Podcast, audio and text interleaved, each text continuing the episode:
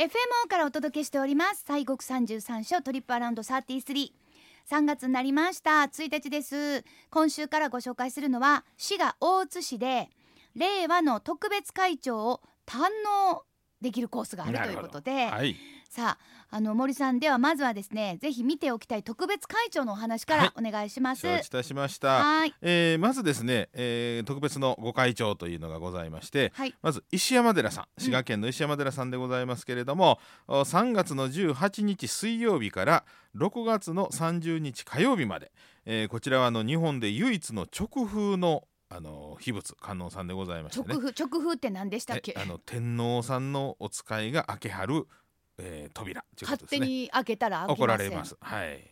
直ですかだかららね、おお寺さんの方でも開きませんってことですよね。そうそうそうそう。はい。というのがね、うん。えーご本尊如意輪観音さんでございますけれどもあのこちらのご即位をされました時にえー扉を開けるというのが恒例でございまして、はい。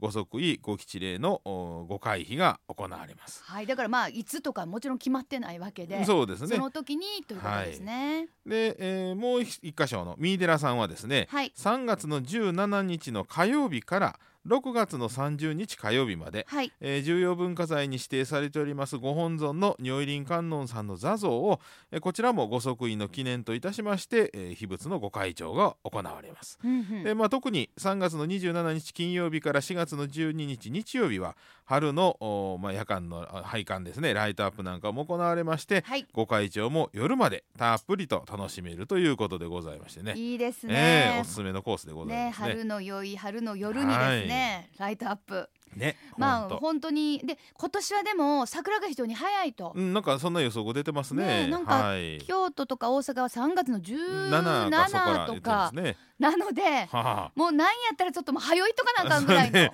ほんまやね。まあ滋賀なんでちょっとは遅いかなとはね、うん思いますけれども春のライトアップということでございます、さあでいやこれはほなもうこれに、えー、コースを組んでいっとかないかんなということで巡礼コースを考えてみましたが、どんな感じでしょう、はい、えーまずはあのー今申しましたご会長でございますから、はい。まず石山寺さんへね行きましょうということでそうです。第13番のお石山寺さんへ行きまして石山寺さんのちょうどお隣がですね正法寺さんという岩間寺さんがございましてね、はい。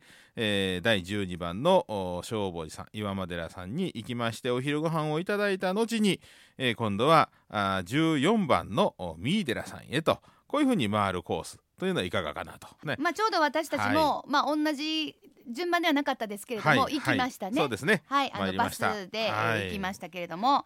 さあほんでちょっと岩間寺さんっていうのが行くには電車バスだとちょっと1時間くらい歩かないとたたどり着けないというとこにございますけれども、今回の特別ご会長は西国巡礼以外のまあそう巡礼してるという方以外の方もたくさん訪れることが予想されますので,、要するに車で行かれるという時にはちょっと注意がうちょっといりますな。まあ、あのいわゆるまあはい駐車場とかいろんなね、はい。関係があったりちょっと混んでるかなということなのでそうですね。ちょっとご注意いただきたいな、はい。ということでございます。お願いしますさあそれでは早速第13番。石膏山石山寺さんをご紹介していきましょう。そうです。第1回のバスツアーでも行ったところでございます、はい。お願いします。はい、さようでございます。えー、第13番の石山寺さんでございますが、はい。えーこちらの、まあ、縁起はですね石山寺縁起絵巻なんかによりますと奈良時代、えー、747年天平19年にですね聖武天皇の直眼によりまして、えー、老弁僧正が創建をしたというふうに伝わっておるお寺でございます。はいはいはい、はい、であのお石山寺という名前の由来にもなっておりますけれどもこちらは大きな警戒石がねありまして天然記念物でござはいいますけれどもはいはいねあのはいございましたはい。ね、うん。もうあの山自体が、まあ、天然記念物の石っていうような感じでございます。すごいですよそうねなんです。さすが石山寺石山寺だけあってね、はいはいはい。えーであのまあそもそもねこの老弁僧正が、えー聖武天皇からですね、うん。奈良の大仏さん東大寺の大仏さんを作るのにですね金が必要やと。はい。いうことで、あのローベンさんにその金を探してこいと。こういうふうに、まあ、あの命を受けましてローベンさんが、まあ、探しに歩かれるんですがはい。えちょうどこのお石山の地に、えーまあ、到着された時にですねうん。この岩の上にえー如意輪観音さんを置きましてね金が発見されますようにということで一生懸命祈願をされたんですな。はい。そうしますと陸奥の国から金鉱が発見されたというそので、まあ、法を受けると知らせが入ったと。ええそれで、えー、ああよかったなということでさあ帰ろうかと思いきやうん。このお如意輪さんが岩から離れられなくなったというね。もうどこも行きたくない。もう行きたくないここに降りたい。降りたいということでこれはそういうこっちゃろということでこちらにそのお像をお覆うお堂を作りまして、えーまあ、お寺を建立されたのが始まりというような、結構あの、はい。観音さんってねはい、あのそこから動かへんとあか結構ありますね。もう要するにもう結構こうなんていうか場所を選ばはるっていうか、そうね。ありますよ。この場所って。そうね、うん。土地のパワーっていうありかますあります。私あの土地のパワーめっちゃはい、気にする人なんでやっぱそうやろなっていうのすごくあのシンパシーをあ。勝手にそういう意味で観音様と感じます、あらまここしか嫌とこかこしかダメ。逆に、うん。ここは嫌とか。逆にね。あーあるんですよ。なるほど。なんとなく。はいそれからはいはいはい。もうだから本当にそういう演技を聞いて、うん。素直もはったなっていうのはすごい納得。納得ね。なんか、うんそうそうそう。すいません、う私はですけどもね。いやいやよくあることです。本当ですか？はいありがとうございます、はい。さあだからもう私もいつの日かね、ここから動くこっから動かへん言うて。まあね怖いわもう。さて、はい。その如意輪観音像が今回ご開帳ということですね。そうでございます。はいはい。あのこちらはまあ日本で唯一の直符先ほど申しました天皇さんの命によってまあ封印されている秘仏ということでございましはあありがたて。いですねはい、であの、おまあ、33年に1回お扉を開けるというこれはまあ一つの定例のご開帳があるんですねあ定例。はあるんですね三十そうなんです三年に一回これがね前回が2016年なんですわ。ほうほうほうほうあですからあの順当にいけば2016年の次33年後に扉が開く予定だったんですが、が。あのご即位がありましたのではい。であのご即位の、まあ、翌年にお扉を開けると。あ。じゃあ私たちははい。これ、ね結構短い間に2回見るチャンスがあるというねですよ。もう非常にラッキーなそうそう。ということでまあ、ございます。ですから今回、えーお参りをおチャンスを逃したら次は何ですか？2049年になるかな？ちょっと先やね。ちょっと先やね。ちょっと先やね。30年う弱ん。先でございますそうなんまあなんとか頑張っときたいですけそうどもそうだからねねほんまにお扉開ける時はあのー直使さん。天皇さんのお使いが来て、えーその封印の紙を切らはるんですわ。宮内庁の人かしら？そうそうそう。宮内庁から来はるんです。よはらららら。えー、塩ビ服着てきはるんですよ。塩ビ服着てきはるんや、えー。す法要ごい。に来てね。それは、はいこうチョキーンと切らはる時私ら見たりはそれできませんな、あまあ法要のね、まあ、うん一番目の前ですからね、あそうですね。はい。すみませんでした、ね。はい。はい、であのまあご本尊さんの如意輪さんはあのおまあ1096年に造立された今国の重要文化財指定を受け取りまして。96年。そう。いまあ上六と言われるあの仏さんですね。一畳六尺およそ5メートルです。はあ、大きかった。ものすごい大きいですよ。大きかった大きかった。はい、ええで安産や福徳縁結びのまあ信仰を集めておりまあしてね。らもう全部いいですね。ねえいい感じよ、ほんとほんとでまあこの、えー特別の今回のこのご即位のおご会費でございますが、はい。3月の18日水曜から6月30日の火曜日の朝9時から夕方4時までで3時45分が、まあ、最終の受付入場できる時間と。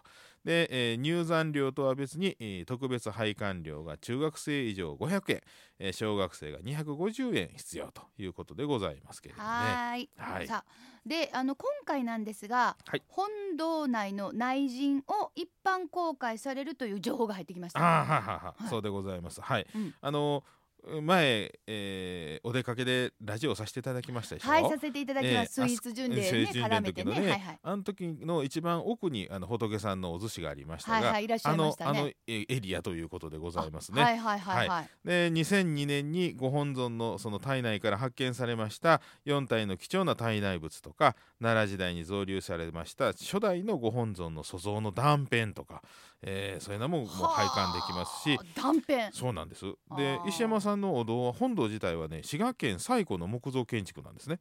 あちらーはいはいはい、まあ、そういうようなこともありますしで、えー内陣は平安時代中期のお建築でございまして下陣は1602年に淀君の寄進によって増築をされていると。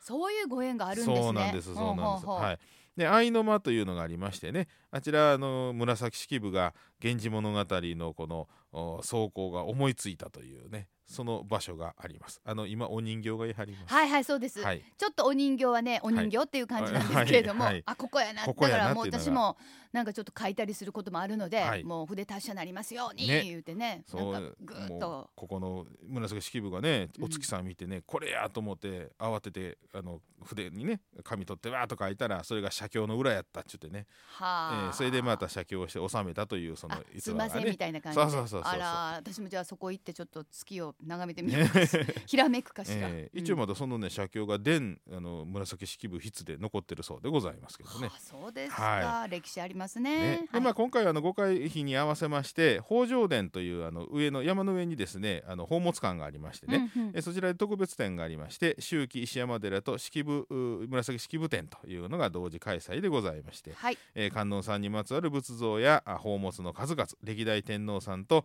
石山寺の関わりを示す資料なんかですね、まあ、天皇さんのあの直筆の御神館っていうね、えーそういうようなものがあったりとか、うん。源氏物語とか、まあ、そういう貴重な時報が展示されますんでね、うん。でこちらはね中学生以上が300円小学生が150円ですがあ入山料とお本尊特別拝観料と、えーこの宝物館のお入場料のおセット券が1200円ということでございます。ねえ。はい。私なんかあの歴史に名をこう残す人がこう、うん。実際書いたものって見るのなんか好きです。あー。なんかこう筆跡ってなんかね。なんかね うん。伝わりますな。そうなんですよ。まあ本当私もめっちゃアナログな人なんで、それ見るのは非常にね、なんかこうう楽しみだし、なんかこうぐっと考えたりすね。るわけなんですが。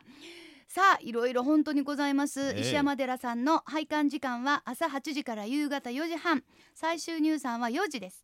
入山料が中学生以上が600円。小学生は250円本堂内陣の特別拝観料は中学生以上が500円小学生250円ですが石山寺と紫式部店も見学する場合はセット券の1200円がお得です。アクセスは JR 石山駅から京阪バスでおよそ10分。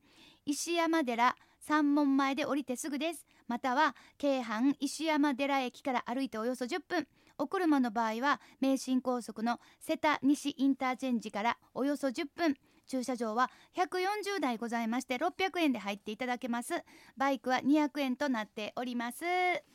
んで森さん美味しいもんもございましたね。そうですね。あのちょうど石山さんの前にはお店がずらずらとありましてね骨董品やらやらいろんなあるんですが、まあはい特にですねあちらはやっぱり琵琶湖でございますからしじみの釜飯が有名でございましてね。私でもそれ食べたことない、食べてみあそうですか？たいしじみあらしじみ飯美味しいですよ。しじみいいよねいい肝臓にもいいし。ですよね、本当にうんそうあのしじみ飯の古州さんというお店がありましてね。はいでここあの注文してからあのご飯炊いてくれはりますんで。うんうん、はい。であとはあの船寿司を使ったカレーなんかね。ちょっと待って、はいあります。船寿司を使ったカレーあれははい。なかなか奥深い、奥深いですね。味がするはい、でしょうね、でまああとご飯食べた後のやっぱりデザートでしたらねスイーツ巡礼にも指定されておりますけれども加納少女庵さんのはい。アモございます、これはもうちょっともういきなり行列できますから、そうです。